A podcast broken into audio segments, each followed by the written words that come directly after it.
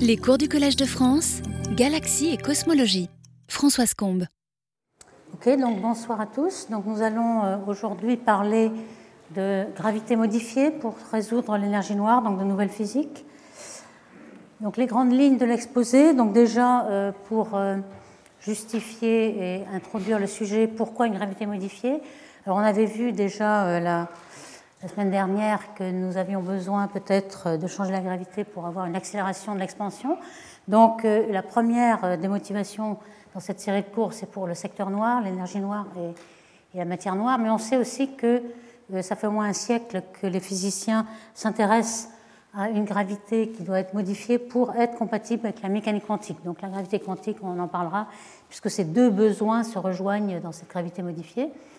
Donc on parlera de la modification de la du tenseur de Ricci et de la courbure scalaire de Ricci F de R, et peut-être aussi de l'ajout à la théorie de la relativité générale qui est tensorielle, rajout d'un champ scalaire ou d'un champ vectoriel, on parlera par exemple de Vess ou monde. Et euh, on parlera aussi de, plusieurs idées qui ont été émises dans la littérature et qui sont développées. On ne sait pas évidemment aujourd'hui ce c'est la bonne, c'est vraiment euh, en travaux. Hein.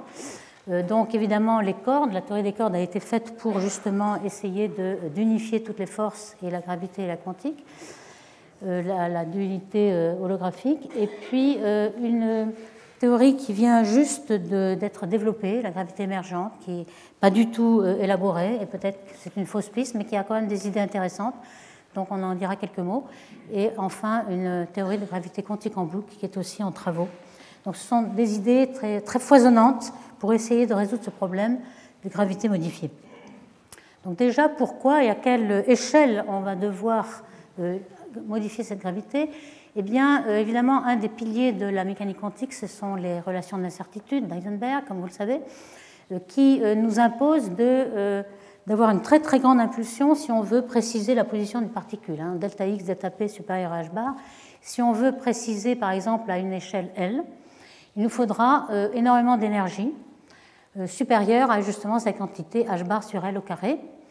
Donc c'est une énorme énergie relativiste, donc on peut l'appeler EPC. Mais si on regarde un petit peu l'équivalent en masse de cette énergie, on peut aussi calculer euh, à partir de quand cette masse va, euh, disons, euh, faire l'antigravitationnel, sa masse va aussi dévier les rayons lumineux, et on peut s'interroger à quel point on aura l'horizon de cette masse, en fait, donc avoir un petit trou noir, si vous voulez. Donc à chaque fois qu'on s'interroge sur ces questions, on tombe sur euh, une longueur qui est la longueur de Planck, qui est la, quantité qui est homogène à une longueur et qui est faite avec les constantes de la physique, qui est h bar pour la mécanique quantique, g pour la gravité et c pour la relativité, h bar g sur c3, euh, qui est exactement l'échelle euh, très petite à l'échelle duquel se posent tous les problèmes de, de, concilier la gravité et la mécanique quantique, et qui est, comme vous le savez, de l'ordre de 10-35 mètres, donc extrêmement petit.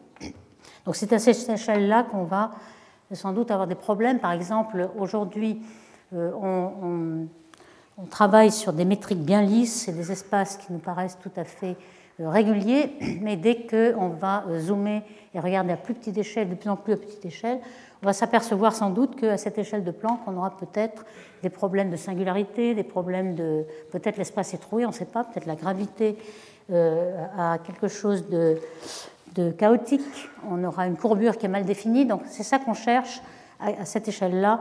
Euh, que va-t-on pouvoir faire euh, de ces deux théories Et cette théorie est bien liée justement avec ces singularités que sont les trous noirs, qui sont les solitons de la théorie d'Einstein, et dont on a déjà parlé d'ailleurs dans, cette série d'exposés. on a représenté ici un petit trou noir avec trois cheveux. En fait, on sait que le, trou noir n'a pas de cheveux, il a seulement trois cheveux qui sont les trois grandeurs masse charge et spin qui caractérisent le trou noir. Il n'y a pas d'autre euh, quantité d'informations. Mais ce qu'on sait aussi, c'est que euh, le trou noir a un horizon, symbolisé ici. L'horizon qui n'est pas euh, une surface physique, mais qui est juste le rayon au bout duquel la vitesse d'échappement de cette masse est égale à la vitesse de la lumière. Donc la vitesse d'échappement, ce serait V2 égale 2gm sur R. Donc ça nous donne un rayon R qui est 2gm sur C2, si on dit que cette vitesse V est égal à la vitesse de la lumière, donc euh, le rayon de l'horizon est proportionnel à la masse de ce trou noir. Et pour donner une ordre de grandeur, donc pour euh, une masse solaire, pour un Soleil, on a 3 km, donc vraiment très très petit par rapport à la taille du Soleil par exemple. Et on sait aussi que ces trous noirs, paradoxalement, émettent de la matière, c'est-à-dire qu'ils s'évaporent, ce qui avait été trouvé par Hawking et Bekenstein dans les années 70. Et Hawking est très célèbre pour cette découverte.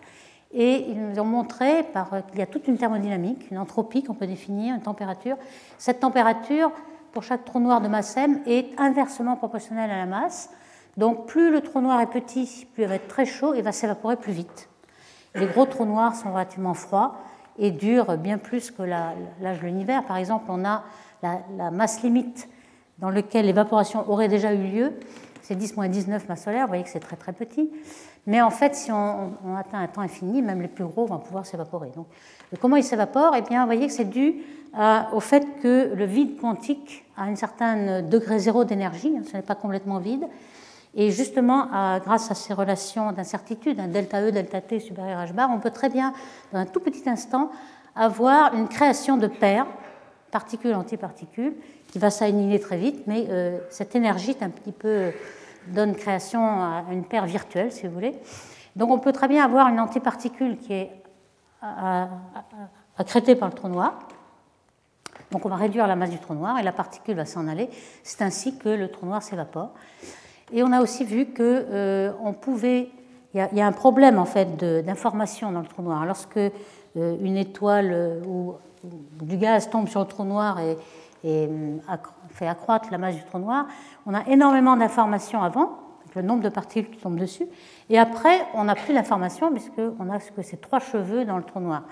Donc, euh, que se passe-t-il? En fait, on, a pu montrer que sur une surface qui était euh, représentée par l'horizon, on avait une, entropie en unité de la constante de Boltzmann K, qui est proportionnelle à l'air du trou noir, R qu'on va appeler A, qui est 4 pi R2, si R est la surface du trou noir, et A sur évidemment les quantités euh, en unités naturelles qui sont les unités h bar euh, G sur C3, c'est-à-dire la, longueur de Planck qu'on a définie tout à l'heure.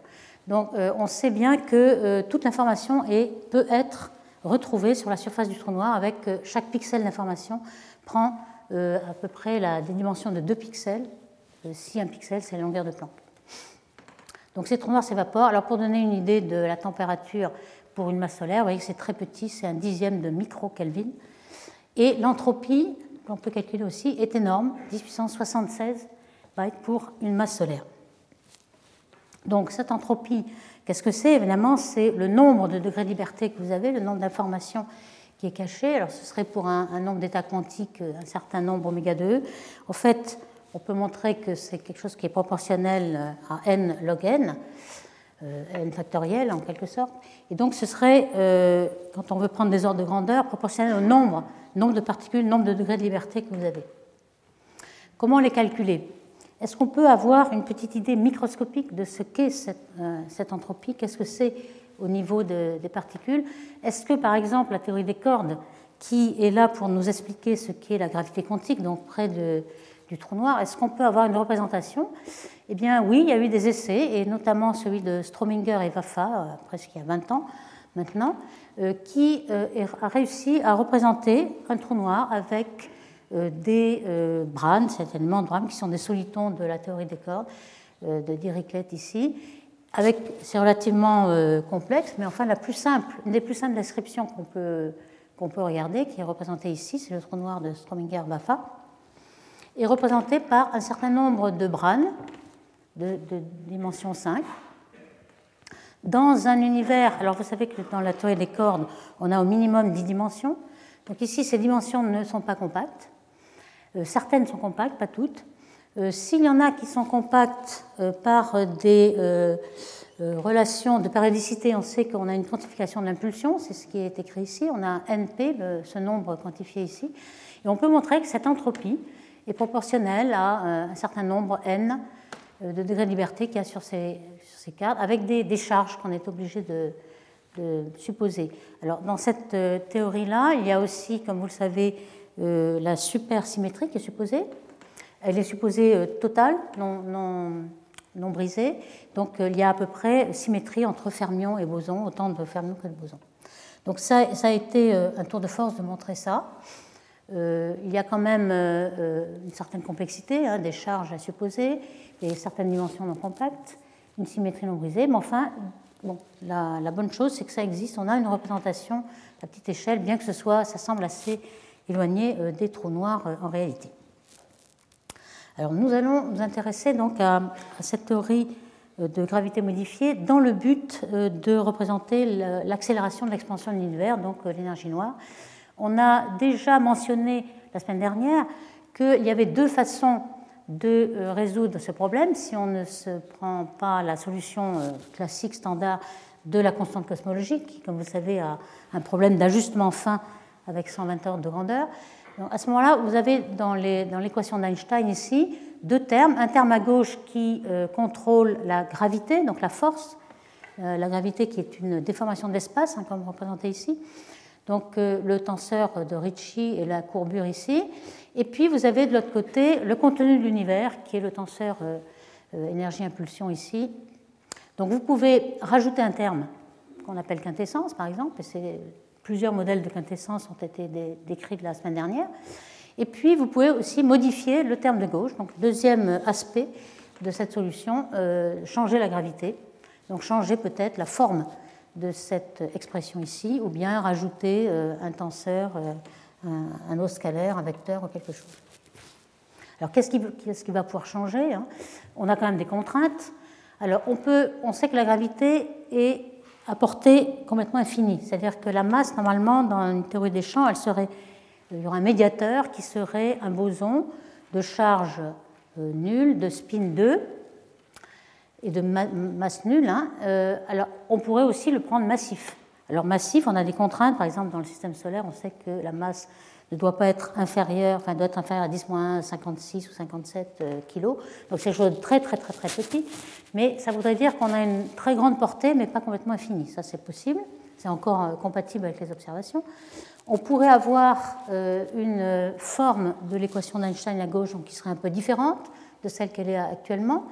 Il faut toutefois dans le système solaire, on a des contraintes très précises, donc il faut que ça rentre dans les barres d'erreur qui, qui se deviennent de plus en plus serrées mais c'est encore possible de faire entrer quelque chose et peut-être que euh, le, départ à la théorie standard se verrait dans des régions un peu externes qui seraient beaucoup plus euh, linéaires que n'est le système solaire très non linéaire.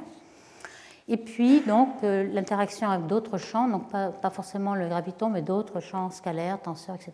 Donc, c'est tout ça qu'on va pouvoir peut-être faire varier. Alors, une des variations, des idées proposées, euh, a été euh, le modèle DGP, qui sont les initiales des auteurs euh, Dvali, Gabadadze et Porati ici en l'an 2000, qui est un modèle à cinq dimensions, donc les quatre que l'on connaît bien, les trois d'espace, un de temps et la, cinquième. La cinquième est infinie, comme vous voyez. C'est un peu différent des cordes, puisqu'on a toujours dix dimensions dans les cordes, donc c'est quelque chose d'un peu différent. Mais ça a été proposé justement pour trouver un terme qui accélère l'expansion.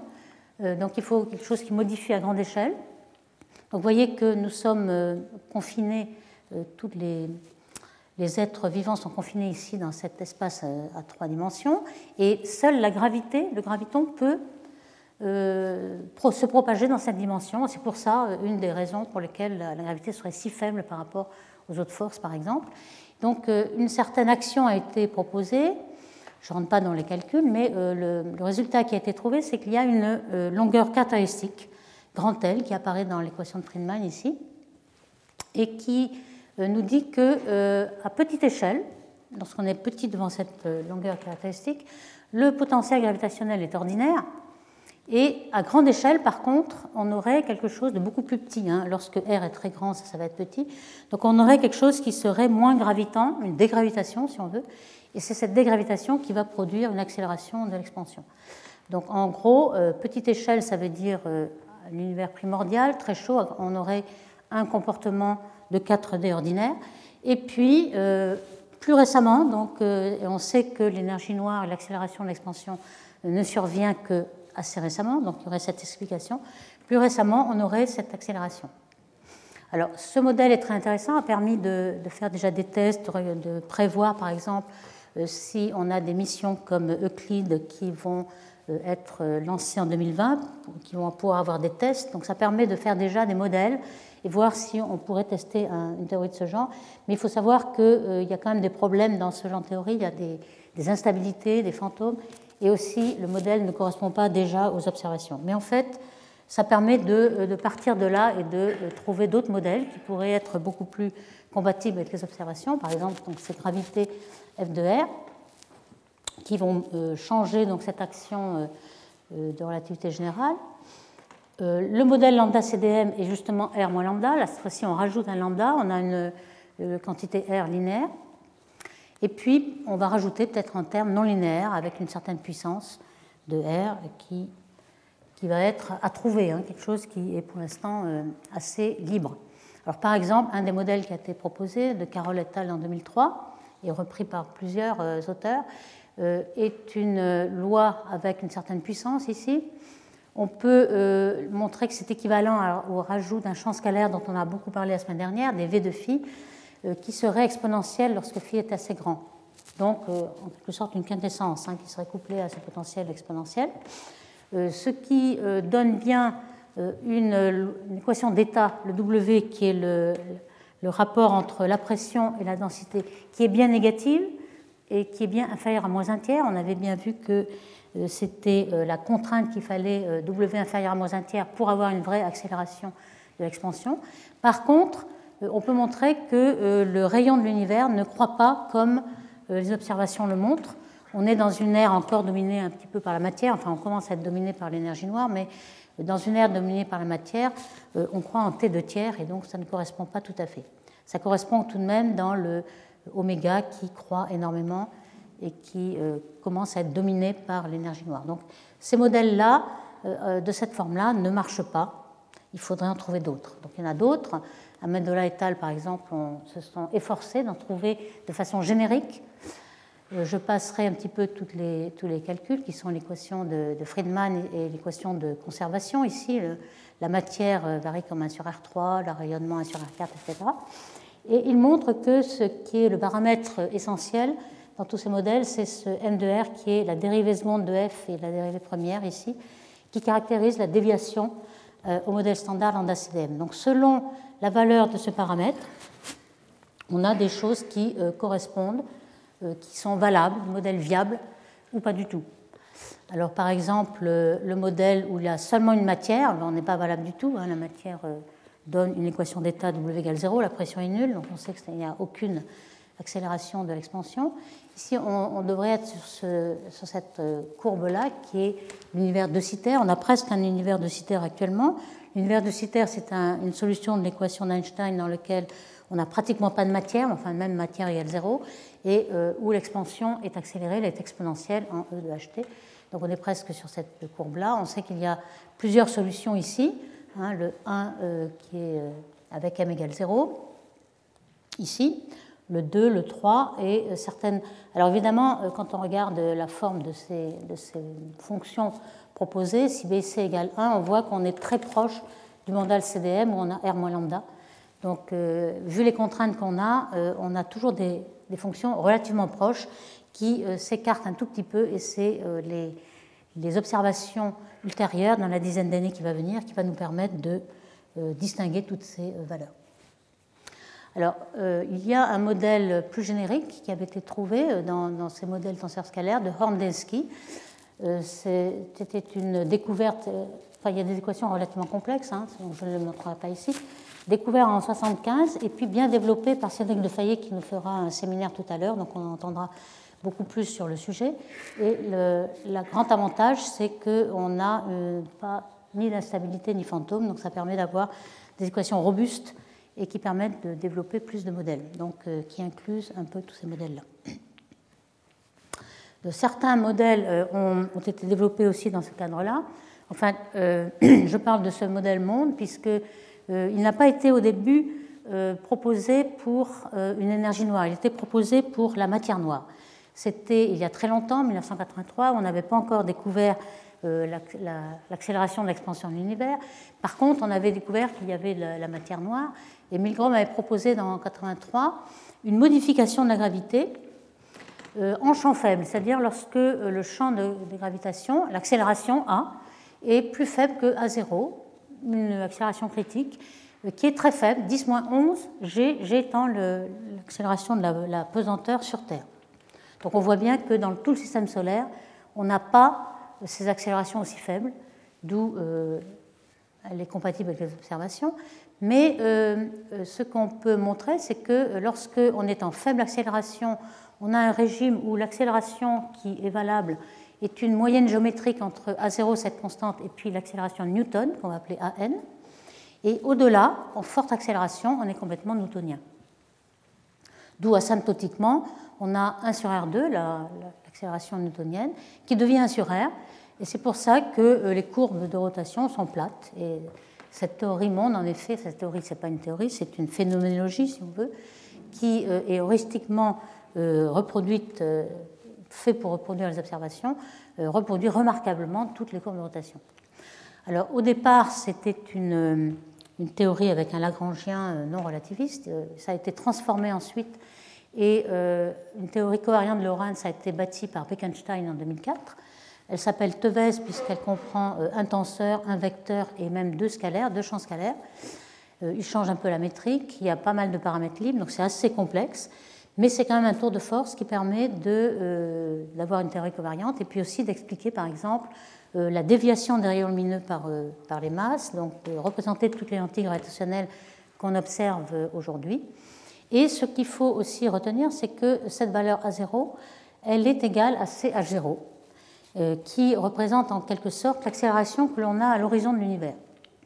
On peut l'exprimer aussi en fonction de lambda, euh, la, fameuse constante cosmologique, mais ce CH0 montre que peut-être il y aurait une relation avec justement euh, la gravité à grande échelle. On ne sait pas d'ailleurs si cette accélération critique varie avec le temps. Pour l'instant, on est ici à, à, t égale 0, mais peut-être elle monterait comme h, la constante de Hubble, qui augmente en fonction du temps. Alors, j'ai parlé aussi de gravité massive. Est-ce que euh, de supposer qu'il y ait une toute petite masse, même infime, au graviton pourrait aussi euh, nous aider à trouver une accélération? Alors, ce modèle de gravité massive a été développé par euh, Paulier First en 1939. C'était au niveau linéaire, il n'y avait pas de fantôme, mais il y avait quand même quelques problèmes.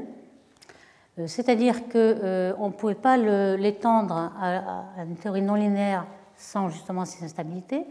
Et lorsque euh, on faisait tendre la masse de ce graviton vers zéro, on ne retrouvait pas la théorie euh, relativité générale, euh, ce qui est vraiment bizarre. Alors cette discontinuité est appelée VDVZ selon le nom des auteurs qu'il avait découvert.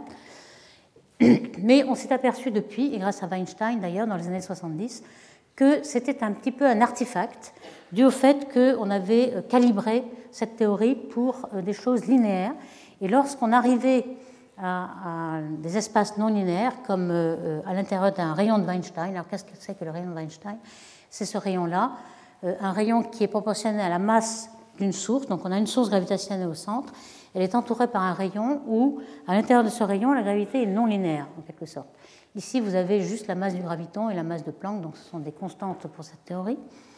Et euh, au-delà de ce rayon, euh, la gravité non linéaire, on pouvait faire des développements de perturbations, et évidemment la, discontinuité n'avait lieu que à l'intérieur de ce rayon, car euh, on, avait, mal calibré la théorie non linéaire à côté. Donc ce, ce phénomène est maintenant bien compris, on l'appelle aussi écrantage de Weinstein, c'est-à-dire que dans un espace comme le système solaire par exemple, où c'est très non linéaire, les effets de la gravité modifiée sont écrantés. On ne les aperçoit que lorsqu'on est à grande distance, lorsque le système est linéaire. Alors, c'est assez pratique d'ailleurs, puisque ce rayon de Weinstein, il comprend tout le système solaire, donc on n'a pas à se soucier des, euh, incompatibilités de l'observation. Alors, pour une galaxie, euh, on peut calculer ce système, ça a été fait par euh, plusieurs auteurs. Ici, on peut calculer que pour une masse de 10 puissance 11 masse solaire, ce serait 800 kg par siècle. Donc, à nouveau, la non-linéarité est à rechercher assez loin autour d'une galaxie. Alors cette gravité massive, on a euh, découvert seulement récemment, en 2010, par ces auteurs, de Ram, Kabadadze et Tolé, qu'il euh, y avait, quand on euh, faisait beaucoup plus d'efforts et on rajoutait un terme en m au carré, hein, m du masse du graviton au carré, Donc avec des, des, calculs beaucoup plus lourds et beaucoup plus complexes, on arrive à trouver une gravité massive qui ne contraint, pas d'instabilité ni de fantôme, mais au prix d'avoir une, un Lagrangien beaucoup plus complexe. Donc, ces théories de gravité massive, en effet, euh, peut permettre d'accélérer l'expansion. Alors il faudrait que le, graviton ait à peu près cette masse-là, hein, reliée à H0, 10-68 kg. On a vu que l'énergie noire est une, quantité très très très très faible, même par rapport à l'énergie du vide qu'on avait pensé en mécanique quantique, il est extrêmement faible. Donc il suffirait d'une petite euh, masse, et en effet ça pourrait marcher, sauf que bon, ça marcherait encore mieux en bigravité. Il faudrait avoir une bimétrique, une qui marche à haute énergie et une à basse énergie en quelque sorte, on repousse un petit peu euh, dans l'univers primordial les instabilités qu'on aurait. Alors je passe à la deuxième euh, hypothèse hein, pour euh, essayer de trouver une gravité modifiée et qui arrive à résoudre les problèmes de gravité quantique. C'est la théorie des cordes qui a été construite pour ça et qui, depuis plus de 50 ans, est en développement. Alors le but, enfin l'une des principales caractéristiques, hein, c'est symbolisé par ce dessin-là, c'est-à-dire qu'à petite échelle, vous remplacez les particules, par exemple deux particules qui, qui interagissent et pour en former une autre, par exemple, euh, ne sont plus des particules ponctuelles où on aurait des singularités, etc., mais seraient remplacées par des cornes, donc de taille finie, ce qui permet de supprimer toutes les instabilités et puis les, énergies euh, infinies, euh, la, divergence ultraviolette, si vous voulez. Donc la taille d'une corne ici serait inversement proportionnel à sa tension. On aurait plusieurs tensions. Il y aurait des excitations de ces cordes. Les diverses euh, particules seraient, euh, correspondraient aux diverses excitations de la corde. Mais cette longueur-là est à peu près de 10 fois euh, la longueur de Planck, ou pas, très loin. Donc on est vraiment aux échelles quantiques. Et on remplace donc toutes ces interactions par des quantités qui ne sont plus singulières. Alors on sait que, en effet, on, répond à certaines exigences, comme la, suppression des singularités, mais il faut qu'il y ait un grand nombre de dimensions. Et ça, euh, on n'arrive pas à s'en débarrasser, si vous voulez. Euh, au départ, sans supersymétrie, il y avait même 26 dimensions. en rajoutant la supersymétrie, c'est-à-dire une symétrie entre les fermions et les bosons, c'est-à-dire que dans le modèle standard, chaque particule fermion aurait un équivalent en boson de l'autre côté, donc on aurait le même nombre de fermions et de bosons. À ce moment-là, on arrive à 10 dimensions et euh, la limite à basse énergie serait la supergravité à 11 dimensions. Alors, une bonne, une bonne nouvelle quand même, c'est à chaque fois euh, que l'on fait ces calculs, on a un champ de masse nulle et de spin 2, donc on, on interprète comme le graviton, donc la gravité est comprise dans la théorie des corps. Alors, ces dimensions, euh, ces extra-dimensions prévues par la théorie des cordes, est-ce qu'elles sont de quelle taille sont-elles? En fait, on n'en sait rien. Dans la théorie standard, c'est plutôt microscopique, c'est-à-dire euh, de l'ordre de la taille de Planck ou plus petite, compactifiée. Euh, certains euh, ont trouvé qu'elle pourrait aller un petit peu plus loin, être intermédiaire, peut-être macroscopique jusqu'au micron. Pourquoi? Parce qu'on a déjà mesuré, par exemple, lorsqu'on fait des expériences de force de Casimir ou des expériences de force de gravité à petite échelle, on arrive jusqu'à 1 mm ou 0,1 mm. Donc si c'était un micron, ça ne euh, serait pas incompatible aux observations en laboratoire, on n'aurait pas d'incompatibilité, ou alors certainement macroscopique et même infini. Certains l'ont supposé, on a vu que le modèle DGP était de, ce style-là. Euh, et par exemple, un modèle qui a été proposé, euh, que notre univers serait donc sur une brane à trois dimensions spatiales, avec un ensemble à plus grande dimension où la gravité était, se propage, hein, comme on l'a vu tout à l'heure. Et un modèle qui avait été proposé dans les années 1999 par Randall Sundrum euh, montre qu'on euh, peut supposer finalement euh, une autre dimension infinie. Et ceci est dû au fait que la cinquième dimension n'est pas factorisable dans la métrique, elle est, multiplicateur d'un certain facteur exponentiel ici. Et qu'un des avantages qu'il propose, c'est qu'on aurait un univers euh, un petit peu éloigné, avec une certaine, alors pas, ça ne représente pas exactement ce schéma-là, mais euh, l'espace entre les deux serait très très courbé, et on aurait un univers beaucoup plus petit où la gravité aurait une force beaucoup plus grande, pour résoudre le problème de hiérarchie, que la gravité est toujours une force de 40 ordres de grandeur plus faibles que les autres forces. Et ça, c'est ce problème qu'on appelle problème de hiérarchie, aurait pu être résolu, dans cette théorie-là. Cette théorie prédit certaines résonances qu'on pourrait observer au LHC, donc ça, ça, permettrait peut-être de l'éliminer ou de comprendre ce qui se passe. Les implications de cette théorie, par exemple, sont que euh, si on veut préserver une certaine invariance, la courbure de l'espace entre ces deux brânes-là euh, doit être négative. Et ce sont des tranches qu'on appelle, et on va le, on va le développer juste après, on appelle un modèle antidecitaire. Alors qu'est-ce que c'est un modèle antidecitaire On a déjà expliqué le modèle de Citer, qui est juste un modèle qui résout l'équation d'Einstein, mais sans, sans masse avec juste une constante cosmologique positive. Et on a vu que notre univers se rapprochait de celui-là, puisque tout d'un coup, le lambda commence à dominer la matière. Bientôt, la matière sera négligeable et on pourra se dire exactement dans un univers de Citer à euh, expansion euh, exponentielle. Donc ce, modèle-là, on le connaît bien.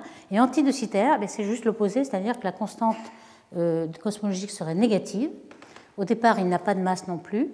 Et on va voir qu'il se recontracte en fait.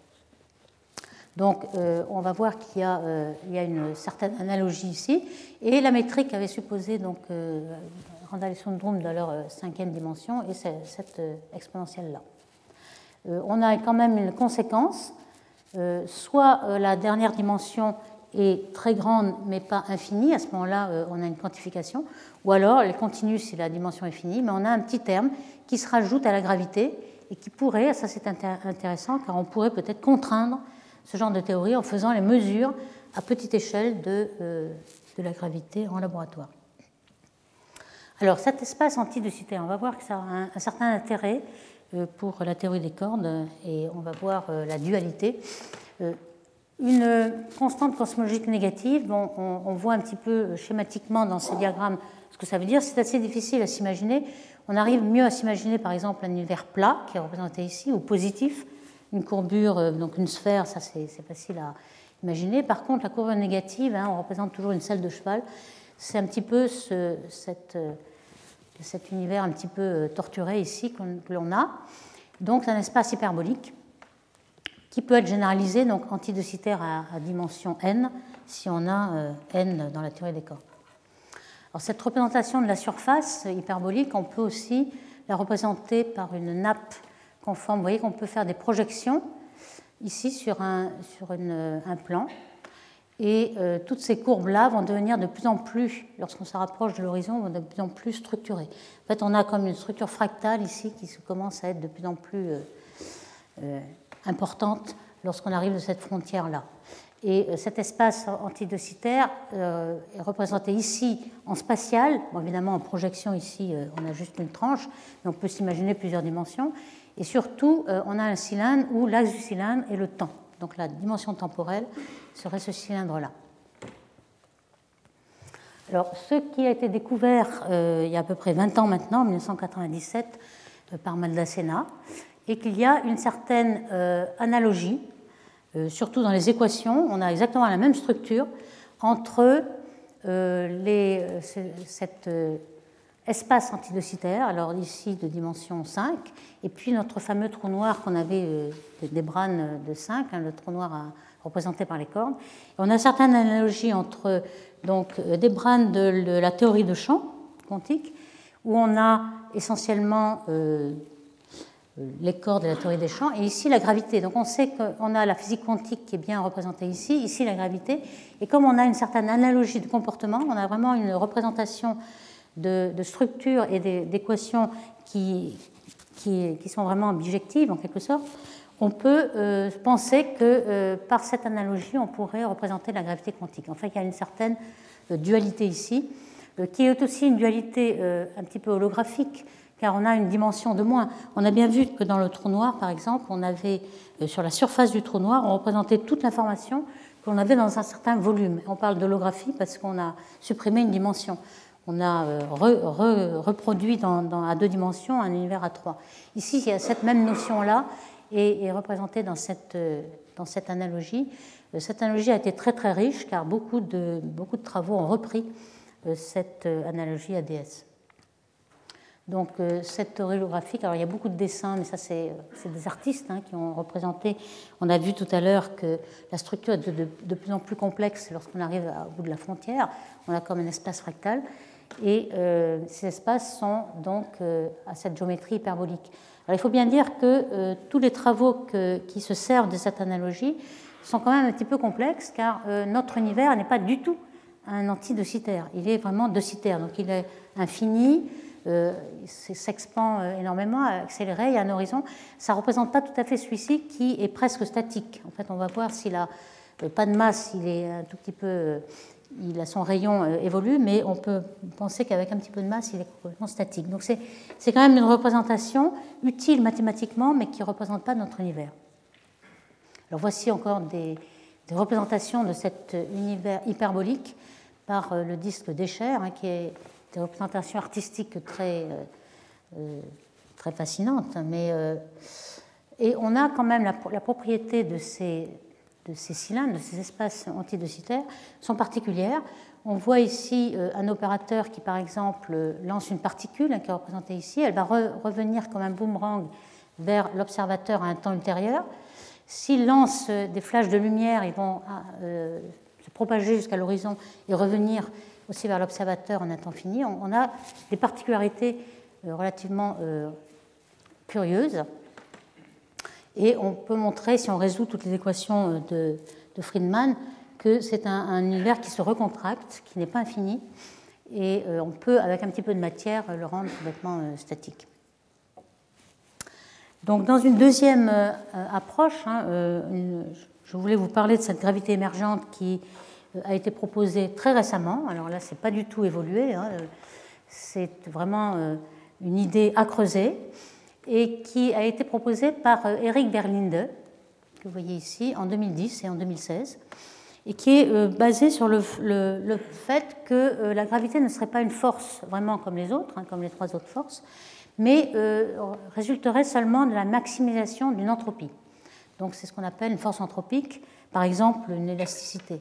Alors, euh, toutes les idées que reprend Verlinde étaient déjà présentes en fait dans l'air.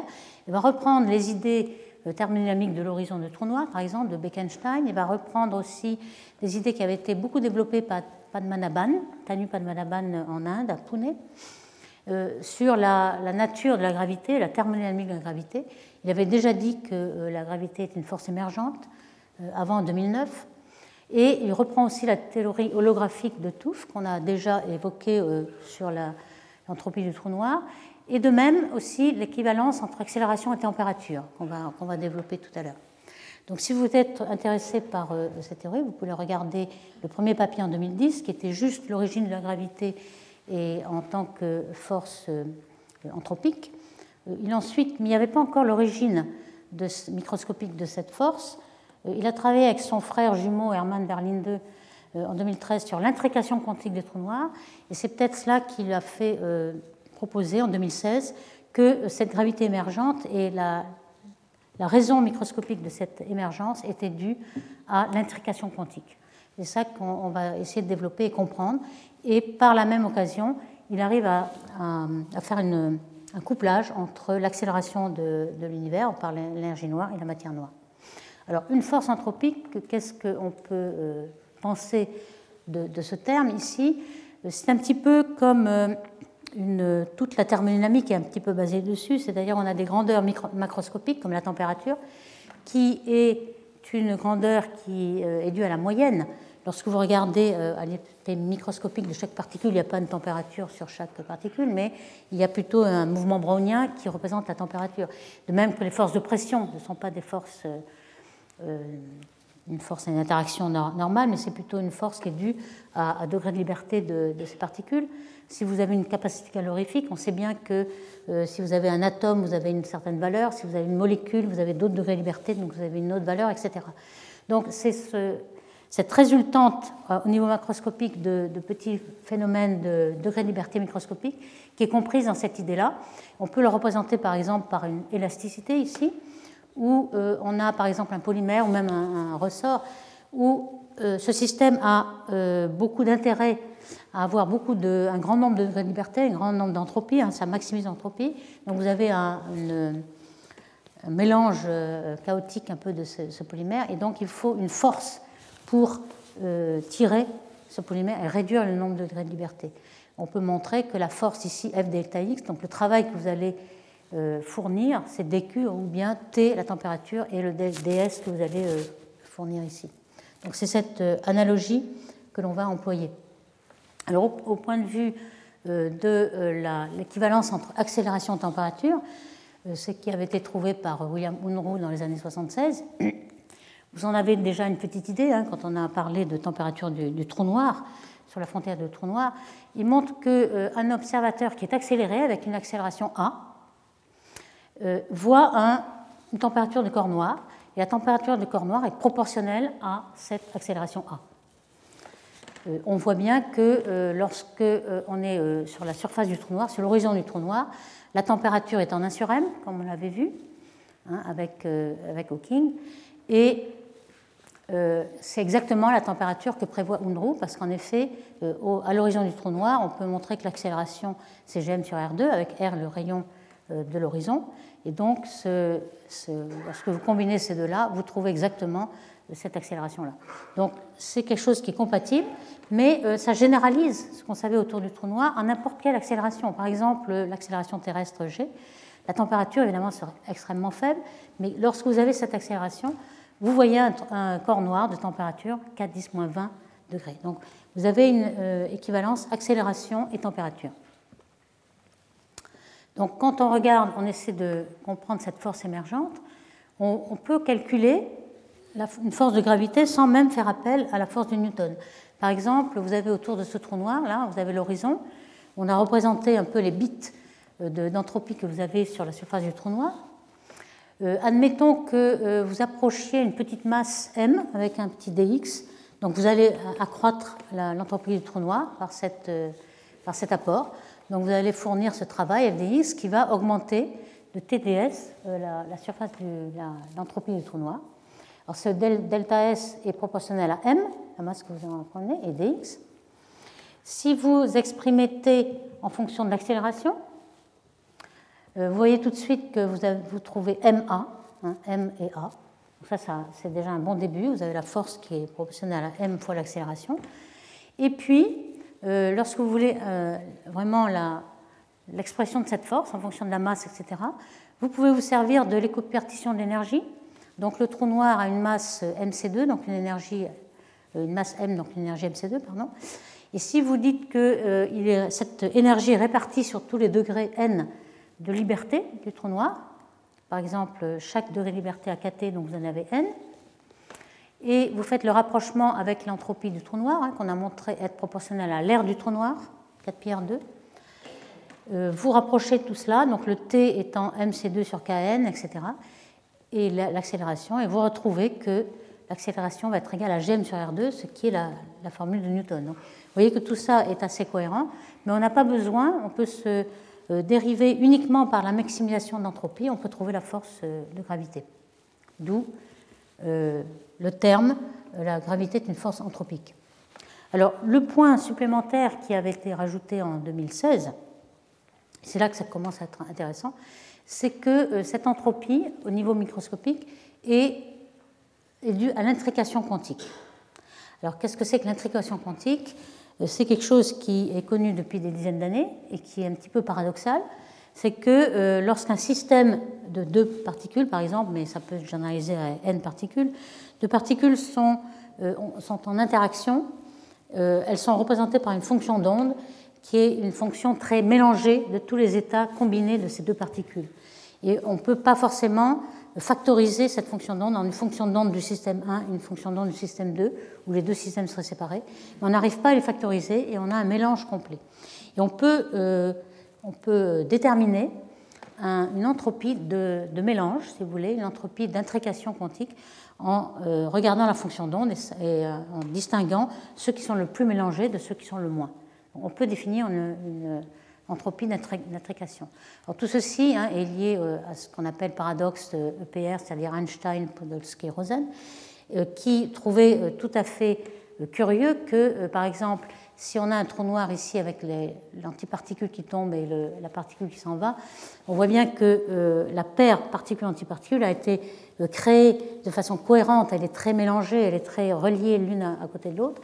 Et lorsque ensuite la, particule va s'en aller à une très grande distance et que vous allez faire une mesure sur cette particule, vous allez instantanément faire la mesure sur l'autre, c'est-à-dire que l'on a euh, on a l'impression qu'on a un, signal qui va plus vite que la vitesse de la lumière parce qu'on peut instantanément changer, euh, en faisant une mesure d'un côté, changer l'état de la particule de l'autre côté. Donc c'est ça qui, appelle le paradoxe EPR et qui a été dans le laboratoire complètement vérifié. On sait que c'est vrai, ce n'est pas une illusion. Et on s'en sert beaucoup, par exemple, pour la cryptographie, pour les mots de passe, etc. Donc, c'est quelque chose qui est une réalité, cette intrication quantique. Donc, euh, propose que la variation de l'entropie d'intrication euh, dans l'univers est due à la présence des particules pourrait justement être cette entropie qui euh, crée l'émergence de la gravité. il se sert en, quelque sorte d'une idée qui a déjà été euh, émise et qui est, c'est une idée dans l'air en quelque sorte. Maldacena et Susskind, par exemple, ont, ont, écrit un papier en 2013 qui montrait, par des calculs, que la géométrie de l'espace-temps est reliée à cette intrication quantique. Il semblerait, et d'ailleurs euh, déjà Van Ramsdonk euh, en 2010 avait proposé, c'est-à-dire qu'il avait fait le calcul dans euh, l'univers d'antidocitaire, ADS, qu'on a déjà décrit. On peut, on peut, faire des calculs sans masse pour et calculer un petit peu la structure de cet univers. On voit que si on enlève l'intrication quantique, on voit que l'univers qui était continu commence à se défaire en petits morceaux. Et donc il en a conclu qu'il euh, n'y avait plus d'espace si on enlevait la trication quantique. Donc il, s'avérerait, ça c'est une idée qui est de plus en plus de, réalité, que la géométrie de l'espace-temps est tout à fait liée à cette intrication quantique. Donc c'est ce que propose donc Verlinde 2. Alors on va voir euh, quelles sont les conséquences de cette, euh, supposition. Alors par exemple, il prend un, espace qui a un certain horizon, l'espace de Citer, on va supposer qu'on est dans deux critères complets, c'est-à-dire que la constante H0 est constante. On sait que si on est dominé par lambda, on est en effet une H0 constante. L'horizon est donc euh, à euh, ce que parcourt la lumière en instant T0, donc c'est T0 ou c'est sur H0. Et la température à cet horizon de l'univers est proportionnelle à cet A0. Vous voyez qu'on voit cet A0 qui était euh, l'accélération critique de, la gravité modifiée de monde. Il apparaît aussi ici, bien entendu. Il propose deux schémas d'intrication quantique possibles. Euh, ici, vous avez à gauche euh, une particule qui est reliée à l'horizon de l'univers et non pas à une autre particule. Vous voyez que toutes les particules sont reliées à l'horizon. Ici, la différence, c'est qu'une particule est reliée à une autre particule. Donc ça semble être euh, légèrement différent, mais il y a, une grande différence, car l'univers vide, vous avez une, intrication, une entropie d'intrication qui va pouvoir se propager et diffuser jusqu'à l'horizon. Et par contre, dès que vous avez des particules, il y aura une interaction, et l'interaction de cette entropie avec les particules va justement euh, interagir et va créer peut-être, on va voir, l'accélération de l'expansion et peut-être aussi, euh, surtout, la matière noire. En fait, on va voir qu'on va pouvoir obtenir les deux, les deux aspects euh, en même temps.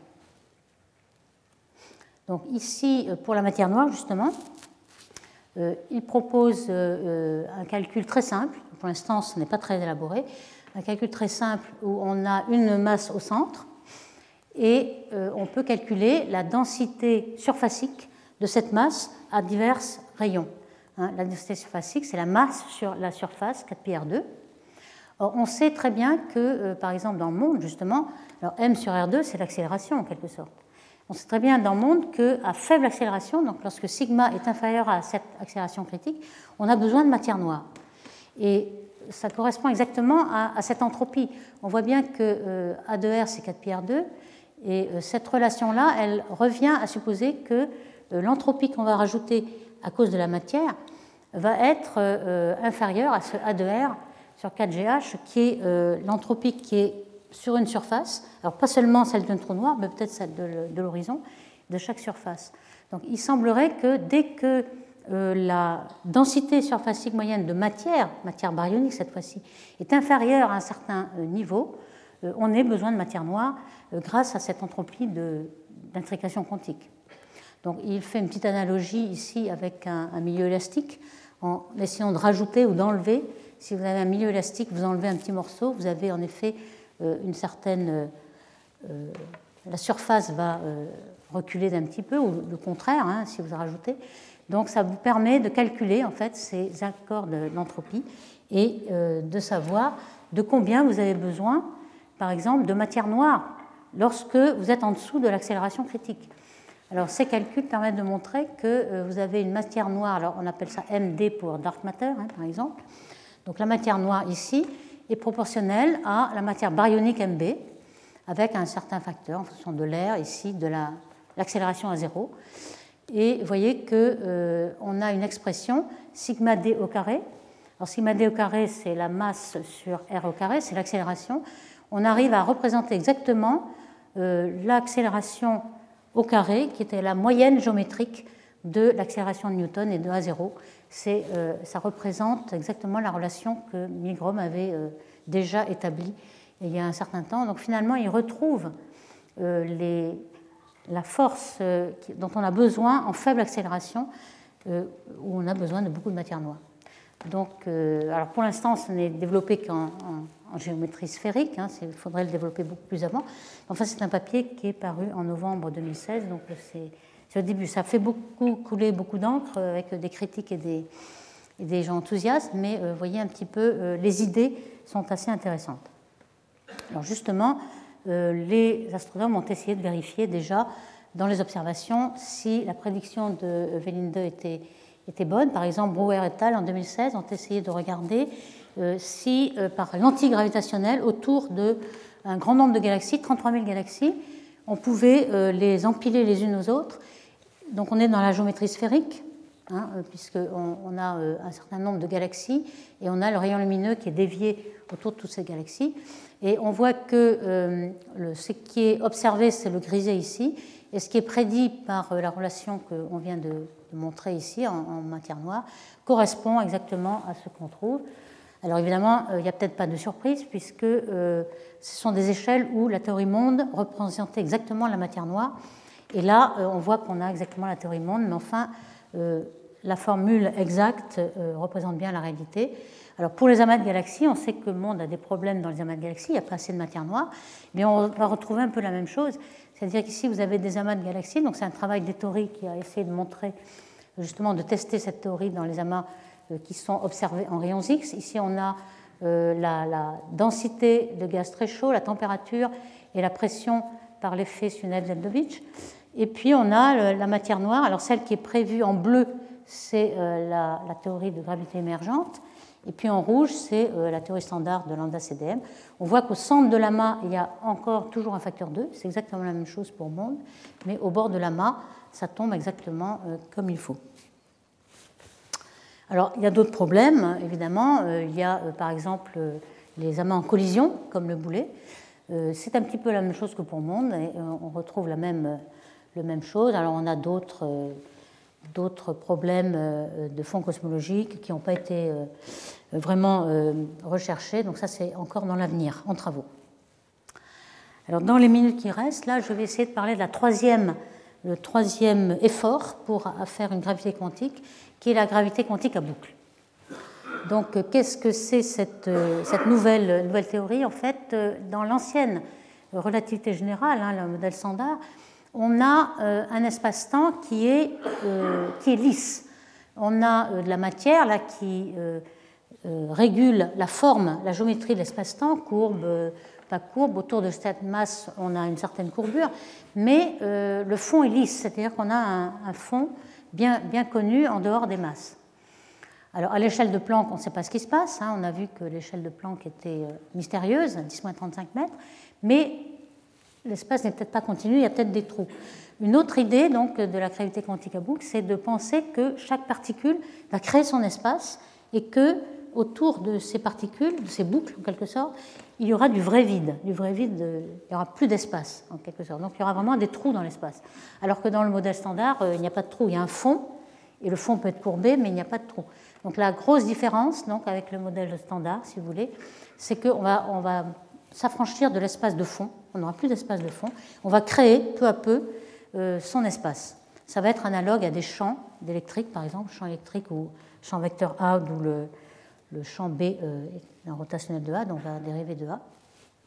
Alors par exemple, on a des relations géométriques qu'on appelle holonomie. L'holonomie, c'est quoi? C'est une connexion qui va expliquer, qui va montrer comment un vecteur, par exemple, sur une boucle fermée va évoluer.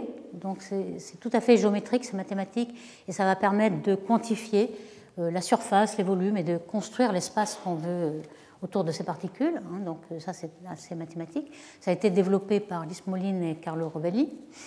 Et on a des, opérateurs quantiques de création et d'annihilation de particules, d'excitation de, de la géométrie en quelque sorte, comme pour un oscillateur harmonique.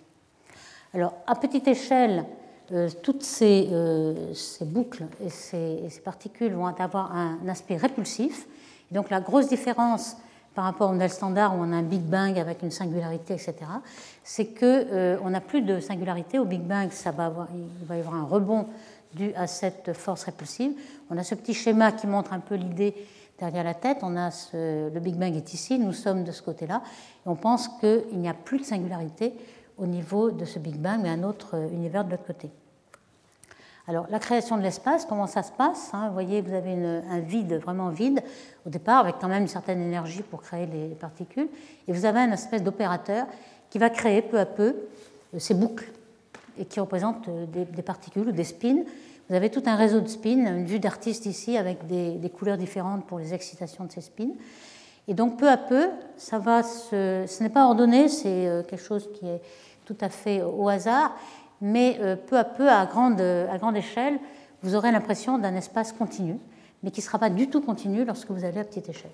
Donc vous avez un espace troué en quelque sorte, et euh, l'analogie euh, avec les champs électriques se poursuit avec les flux qu'il y a à travers de, certaines boucles.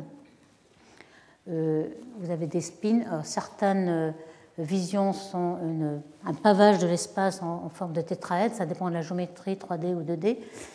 Et de toute façon, euh, vous arrêtez euh, vous avez le problème de, cut-off et de, de, diffusion ultraviolette. Donc dans cette euh, gravité quantique à Blue, vous voyez un petit peu la représentation est assez fractale, est assez parcellaire. Et est-ce qu'on peut le vérifier en fait? Parce que la différence avec un, un, fond continu, espace continu, ou bien quelque chose avec énormément de structures à petite échelle, pourrait se voir. Et en effet, on prédit dans cette théorie que euh, le photon, lorsqu'il se propage, a une vitesse légèrement différente en fonction de l'énergie, ce qui n'est pas vrai dans la théorie standard. On va essayer de le vérifier. Alors, euh, une, autre, une autre chose aussi, une application, c'est que le trou noir non plus n'est pas singulier. On a, euh, par cette théorie, éliminé la singularité du trou noir. Alors, pour cela, ça se voit dans ces petits diagrammes de Penrose où on a l'espace en horizontal et le temps en vertical, et on est dans un référentiel où le, les, variables sont telles qu'on a l'infini euh, défini sur, euh, euh, dans l'espace. Hein, on rapproche l'infini en quelque sorte. Et ici, les, droites à 45 degrés, ce sont les trajectoires du photon à géodésique nulle. Donc ici, vous voyez que vous, formez le, trou noir et vous avez une singularité. Et dans, dans la nouvelle théorie quantique à boucle, vous n'avez plus de singularité, vous avez juste une région grisée où la densité commence à être si grande qu'elle est la densité de Planck, mais vous n'avez pas de singularité du tout. Vous continuez, vous pouvez avoir une information qui n'est pas perdue, d'un côté euh, du passé et au futur, et vous avez un temps de réponse infini. vous avez quelque chose de différent déjà, prédit autour des trous noirs, en tout cas vous supprimez la singularité. Euh, l'entropie du trou noir a été retrouvée dans ce formalisme de la quantité de la gravité à boucle. Euh, l'entropie a permis de converger et retrouver celle de Bekenstein-Hawking, donc ça c'est déjà un bon point. Le trou noir a une représentation relativement physique, un petit peu mieux que dans le cas des cornes, où on avait une représentation assez euh, complexe. Ici, vous voyez tous les spins qui sortent du, de la, du trou noir, de la surface de l'horizon, mais il n'y a pas de singularité euh, en R égale 0. Et d'autres calculs ont été faits, comme les réseaux euh, de spin, hein, qui sont toutes ces boucles mises, ensemble, euh, qu'on appelle mousse de spin. Et une version covariante de cette mousse de spin a été démontrée. Euh, donc la théorie progresse hein, par un grand nombre d'auteurs ici. Donc ça commence à, prendre forme. L'essai de vérification observationnelle a pu être faite avec les sursauts gamma. Alors vous avez un sursaut gamma ici, un, astre qui est une supernovae, une hypernovae qui explose, et vous savez que ces, ces sursauts gamma sont très très énergiques et peuvent être vus très loin dans l'univers. Donc on a une très grande distance, et ce qu'on veut vérifier, c'est si les photons qui sont émis à un moment donné, à différence d'énergie, on a un temps d'arrivée différent. Donc il faut qu'il y ait une, une, source qui soit très lointaine. En effet, il y a des rayons, euh, des sursauts gamma qui sont dans la première partie de l'univers, donc à des milliards d'années-lumière, et qui ont des explosions qui durent une seconde ou moins, une dizaine de secondes. Donc ça permet de voir euh, si euh, on a un temps de, latence. Et on a des émissions qui sont des émissions synchrotron ou self qui ont un domaine d'énergie énorme. On peut parler du keV jusqu'au GeV, donc 6 ou 7 ordres de grandeur en énergie. Ça permet de mesurer euh, l'effet que l'on voit qui est très très faible. Et donc, que se passe-t-il? Eh bien, On n'a pas trouvé. Hein. On a par exemple ce, gamma rebirth, c'est-à-dire sursaut gamma, qui est en effet observé à beaucoup de longueurs d'onde. Ici, on a du keV, basse énergie, haute énergie, etc. Et les couleurs montrent le, temps de départ. On, peut représenter le temps de départ du photon, le temps d'arrivée. Ils arrivent tous en même temps à la milliseconde près. Donc euh, la prédiction euh, n'est pas vérifiée. En tout cas pour, pour, ces gamma ray bursts. Alors que, se passe-t-il? Alors ce qui était prévu, donc c'était que la, la, vitesse par rapport à la vitesse de lumière, la différence à 1 est une fonction de euh, la masse à laquelle se produit justement cette gravité à boucle par rapport à la masse de Planck. En fait, ça veut dire, si on ne l'a pas vu, ça veut dire que euh, l'énergie est beaucoup plus grande que la masse de Planck, ou bien l'échelle de cette gravité est encore plus petite que l'échelle de Planck, ce qui est surprenant. Mais euh, bon, c'est à, développer euh, plus tard. Il y a aussi une prédiction dans les cosmologiques sur les anisotropies du fond cosmologique, du CMB. Alors, on voit ici un modèle de gravité quantique en, noir. En bleu, c'est le modèle standard on voit que c'est pratiquement pareil, sauf pour les faibles euh, multipôles, c'est-à-dire pour euh, les, grandes échelles. La, différence est très faible et on voit que les barres d'erreur sont assez grandes. Justement, c'est là qu'on a beaucoup de variance cosmique. Donc, c'est assez difficile de vérifier le modèle euh, ici. Et puis, il y a des effets non locaux, donc je, passerai là-dessus parce que je suis un petit peu en retard. je vais comparer maintenant euh, les avantages comparés de ces deux grandes théories, une théorie de supercorde qui a un espace lisse et plat, et puis l'espace quantique à boucle qui est une structure fractale et très euh, grumeleuse. Donc en théorie des cordes, on sait que euh, les particules élémentaires sont des excitations, il y a beaucoup de dimensions, ça c'est un inconvénient. On a supprimé les infinis, ce qui est bien, mais il faut quand même une supersymétrie, et on sait qu'on vérifie le principe holographique. La grosse différence avec euh, la, gravité quantique à boucle, c'est que l'espace-temps n'est plus du tout lisse, il est complètement troué. Il y a du vide entre, du vrai vide vraiment entre l'espace qui est créé par chaque particule. Le nombre de degrés de liberté est, très grand, il n'y a pas de, singularité. Mais il y a un petit problème, puisqu'il y a une invariance de Lorentz qui est brisée. On a vu que la vitesse de la lumière dépendait de son énergie et que euh, l'expérience de Fermi avec les sursauts gamma ne l'a pas mis en, évidence. Donc il y a un petit problème ici. Donc vous voyez que vous avez des avantages et des inconvénients. Alors il aussi le problème de la représentation des particules. Euh, dans la euh, théorie quantique à boucle, il y a certaines propositions qui ont été faites, mais pour l'instant, ce n'est pas encore tout à fait maîtrisé. Par exemple, les twists de ces boucles produiraient des charges entières, donc on peut représenter le positron ou l'électron, etc. Et par contre, dans la théorie des cordes, si on n'a pas le problème des sursauts gamma, on a quand même le problème de la supersymétrie qui n'est toujours pas découverte au LHC, on a vu, et le grand nombre de dimensions que l'on n'a pas observé. Donc, euh, pour l'instant, vous voyez qu'aucune des théories euh, ne représente vraiment euh, complètement ce que l'on cherche. Donc, ce qu'on a vu aujourd'hui, c'est que la théorie de gravité modifiée était vraiment très très multiple on ne manque pas d'imagination. On sait qu'il y a beaucoup de théories qui sont en cours et peut-être dans la dizaine d'années qui arrivent, grâce à Euclide, LSST et d'autres instruments, on arrivera à discriminer entre toutes ces théories. On a vu qu'il y avait une théorie de supercorde qui pouvait proposer euh, une, une gravité quantique en quelque sorte, et qui aussi pouvait résoudre le problème d'accélération de, l'univers, et surtout avec cette euh, découverte intéressante de dualité euh, ADS et, champ quantique. La gravité émergente est quelque chose d'assez neuf, mais qui est peut-être très intéressant, à voir si dans 10 ans elle va toujours rester, hein, c'est quand même assez intéressant, et la théorie quantique à boucle qui crée son espace-temps. Donc je vous remercie. Retrouvez tous les contenus du Collège de France sur www.colège-2-france.fr.